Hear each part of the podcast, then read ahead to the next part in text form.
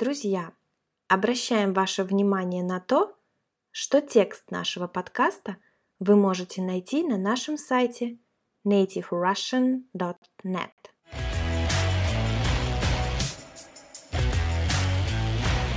Друзья, всем привет! С вами на связи Настя. Если вы уже слушали наши подкасты, то знаете, что я два года жила в Москве, в столице России – это крупнейший по численности населения город России.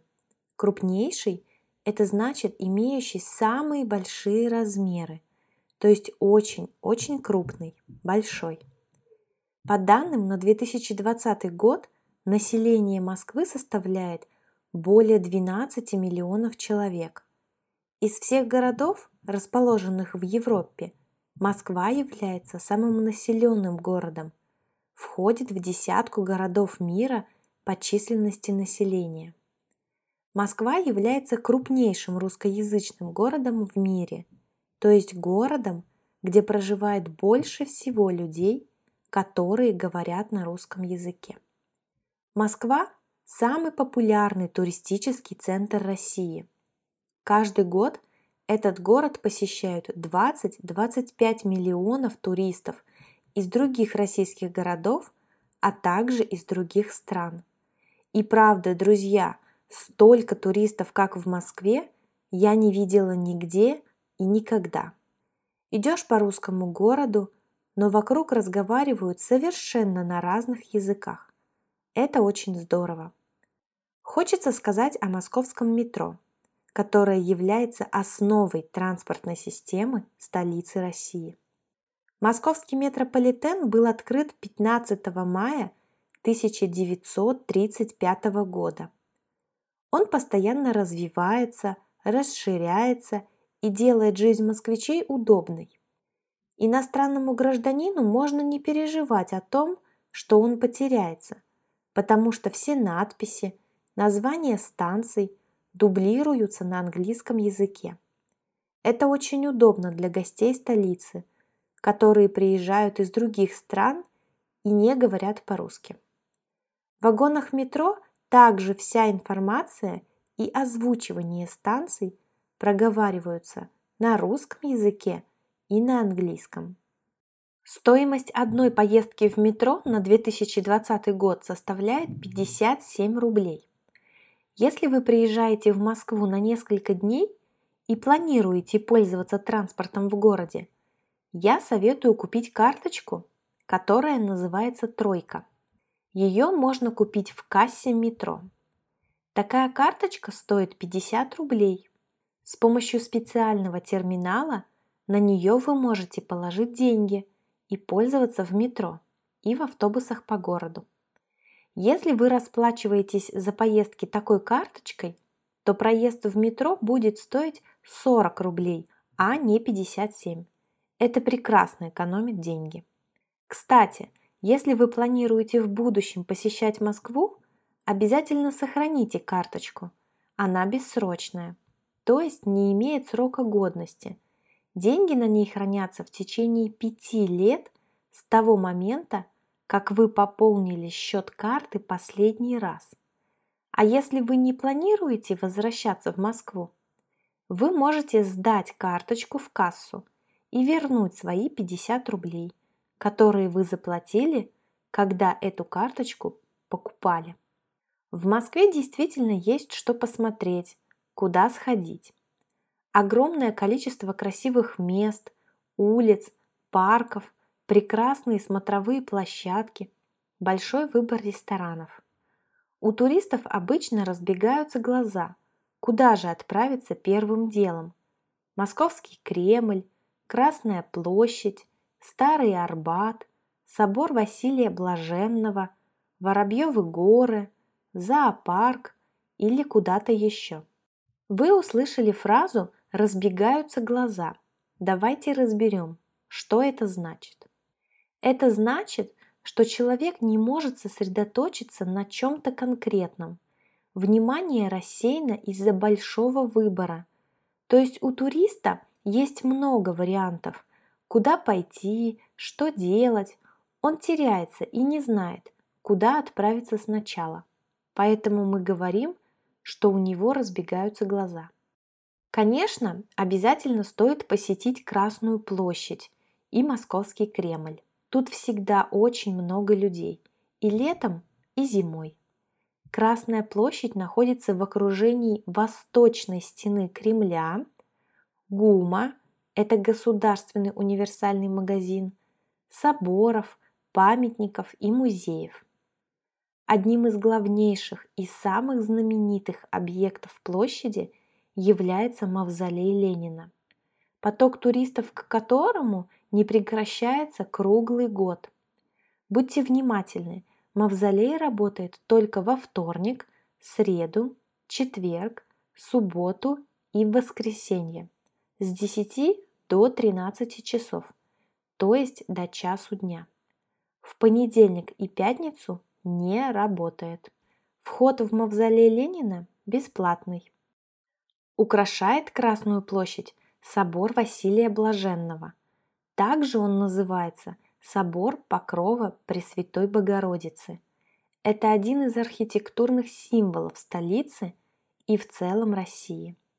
В наши дни храм функционирует как по прямому назначению, так и в качестве музея. Рядом с Красной площадью есть красивая Никольская улица. Обязательно прогуляйтесь по ней. Она круглый год украшена гирляндами, фонариками, как перед Новым годом. Тут вы сможете сделать красивые фотографии, увидеть артистов, которые поют или танцуют, а также заглянуть в кафе, если проголодаетесь, то есть захотите кушать.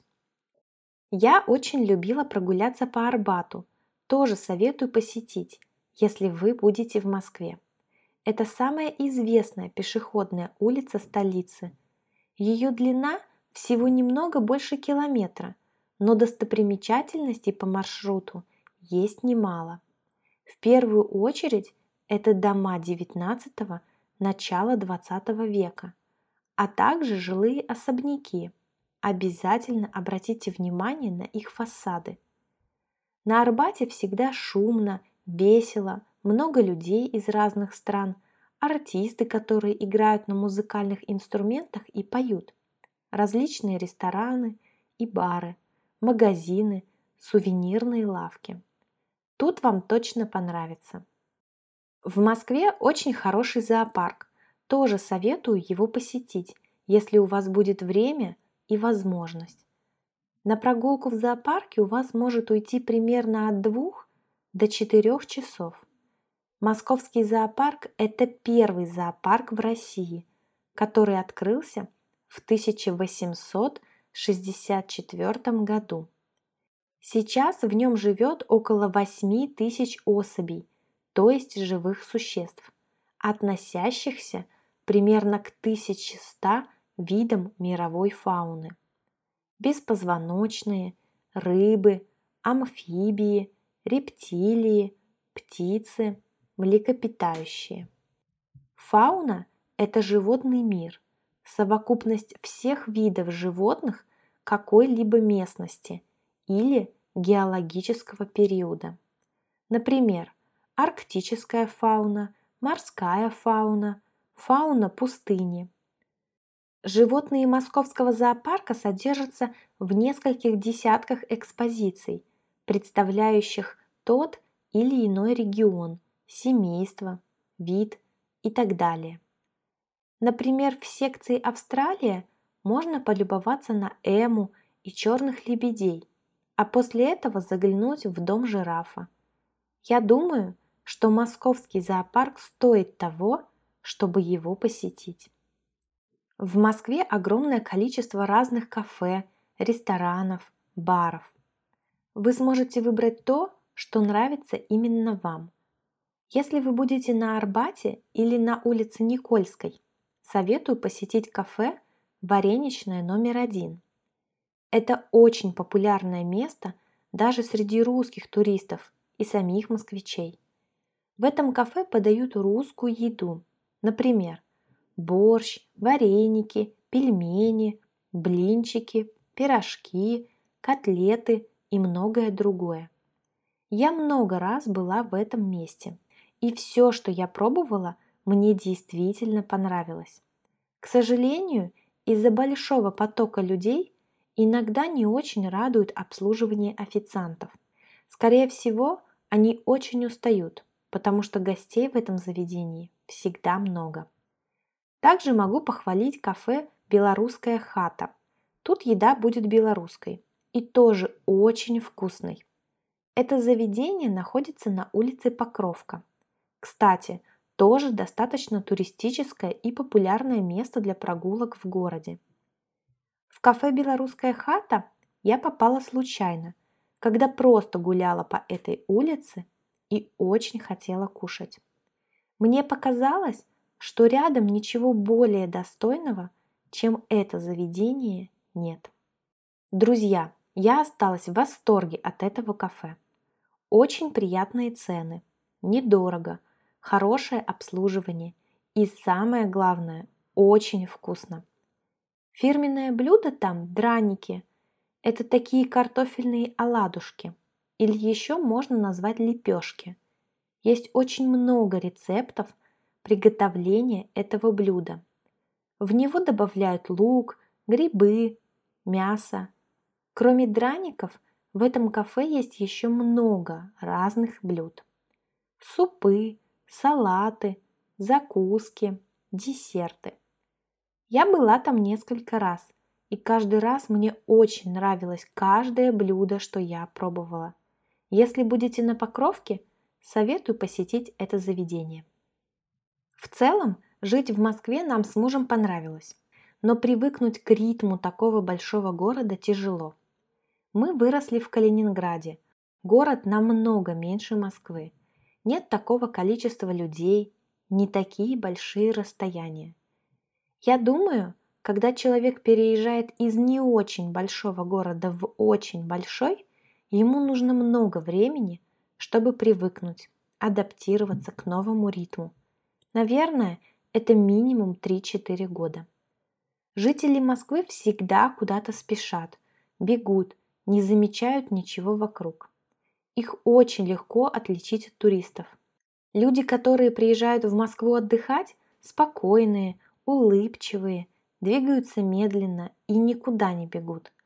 Большие расстояния не дадут москвичам расслабиться никогда. Чтобы добраться на работу или учебу, жителю Москвы может потребоваться от 30 минут до 2 часов. Все зависит от того, в каком районе города он живет.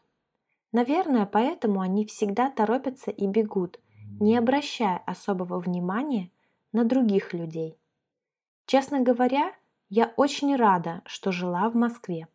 Я полюбила этот город, несмотря на то, что так и не смогла привыкнуть к этому бешеному ритму жизни. Теперь я стараюсь хотя бы раз в год слетать в Москву, погулять по любимым маршрутам, встретиться с друзьями, которые у меня там остались, посетить любимые ресторанчики. Москва для меня очень родной город. Друзья, если вы планируете посетить Россию, скорее всего, вы прилетите сначала в Москву. Останьтесь в ней хотя бы на 4-5 дней, чтобы посмотреть и увидеть самое главное. Я рада, если вы дослушали этот подкаст до конца, и я уверена, что ваш русский язык будет становиться лучше и совсем скоро вы будете прекрасно разговаривать на нашем языке. Обязательно оставляйте комментарии со своими вопросами. Расскажите, вы планируете посетить Россию? Может быть, кто-то из вас уже был в нашей стране? Были ли вы в Москве? Что запомнилось вам больше всего? Спасибо за внимание. Хорошего вам дня!